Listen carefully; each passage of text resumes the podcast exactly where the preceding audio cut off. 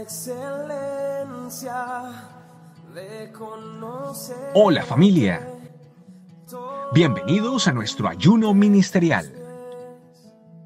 Un tiempo de buscar del Señor para escucharle, creerle y obedecerle. Hola, Dios te bendiga. Recibe un cariñoso, cariñoso saludo. Hoy nuestro día número 12 de nuestros 21 días de ayuno. Hoy día el tema se titula Voluntad de la carne. Es el tema que estamos viendo de nuestro libro Mi secreto, que te invito a que puedas entrar a nuestra página estecamino.com y lo puedas bajar gratuitamente. Hoy día vamos a estar viendo un versículo que es en Efesios capítulo 2, versículo número 3. Dice lo siguiente, entre los cuales también nos, todos nosotros vivimos en otro tiempo en los deseos de nuestra carne, haciendo la voluntad de la carne y de los pensamientos, y éramos por naturaleza hijos de ira, lo mismo que los demás. ¿Sabías tú que todas las personas vivimos una realidad que no podemos negar y es lo que nuestro Señor Jesucristo a nosotros nos declaró? Eso lo dijo en Juan capítulo 16, versículo 33. Dice lo siguiente, en el mundo tendréis aflicción, pero confiad, yo he vencido al mundo. Esto nos lleva a reflexionar que si realmente no hubiéramos alcanzado por la gracia inmerecida de nuestro Señor Jesucristo todo lo que significa la salvación para tu vida y para mí, estaríamos viviendo como el versículo que hoy día estamos meditando de Efesios capítulo 2, versículo número 3.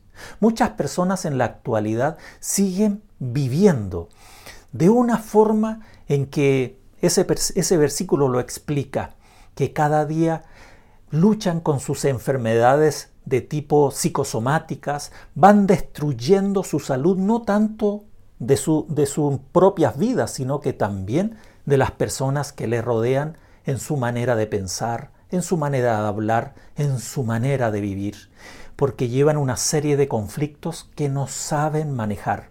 Lo increíble de todo esto es que tú y yo lo vivimos algún tiempo atrás cuando aún no llegábamos a los pies del Señor, estábamos exactamente como lo dice este versículo que hoy estamos recibiendo por parte del Espíritu Santo. Y sobre todo pudimos comprobar las secuelas cuando vivíamos así de lo que produce este estilo de vida para nuestras almas, para nuestro incluso cuerpo, porque recibe todas las secuelas de todas las alteraciones de nuestras emociones, de nuestros sentimientos y de nuestros pensamientos. Hay que profundizar en la frase que dice este versículo, donde dice deseos de la carne.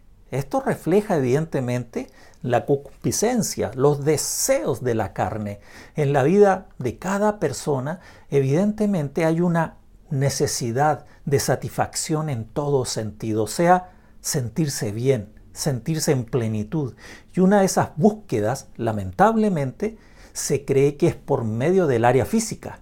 El mundo hmm, nos ofrece un cúmulo de opciones para sentirnos plenos, satisfechos en el área física, pero lamentablemente llega un momento donde las personas se dan cuenta que no era por ese camino no era a través de satisfacer solo, el área material, el área física.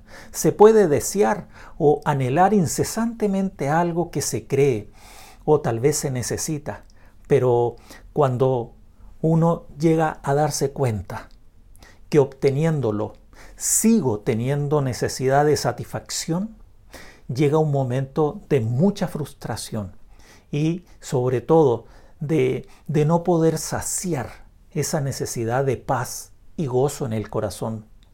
Todo comienza con un deseo que posteriormente se activa en la voluntad de la persona.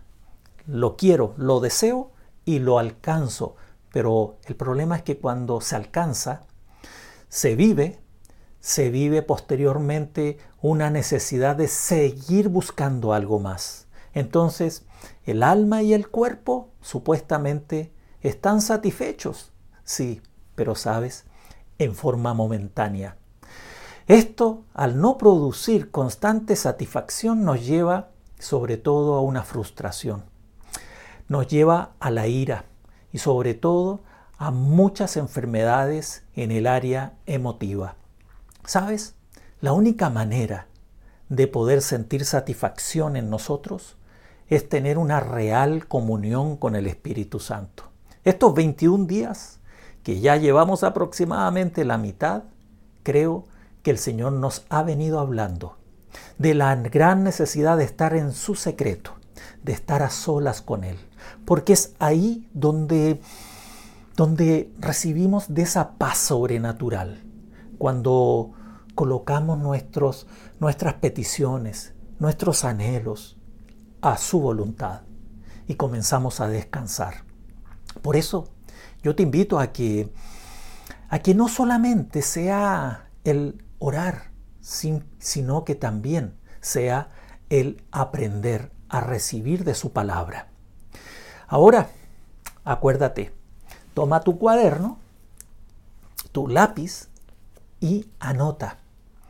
¿Qué es lo que el Espíritu Santo te revela de este versículo que hoy día estamos viendo de Efesios capítulo 2, versículo 3? Después de escuchar esto, ¿qué es lo que tú aprendes? ¿Qué es lo que tú aprendes? ¿Qué es lo que tú recibes de parte del Espíritu Santo? Lo anotas y vas a ver de que el Espíritu Santo te va a impresionar. Sigamos adelante. Pero hagamos una oración. Padre, muchas gracias por este momento tan hermoso de saber de que tú nos rescataste, Señor. Tú nos libraste de un estilo de vida donde experimentamos la insatisfacción.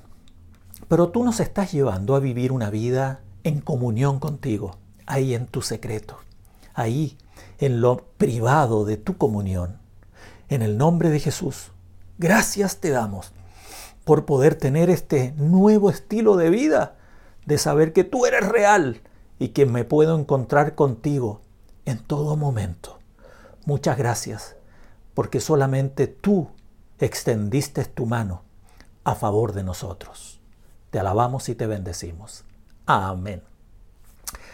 Sigamos adelante en nuestros 21 días de ayuno. Dios te bendiga y nos vemos mañana.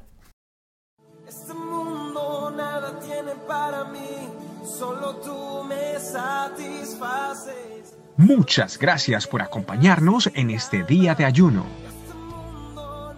Los esperamos mañana en otro tiempo especial con la palabra de Dios y de la mano del Espíritu Santo.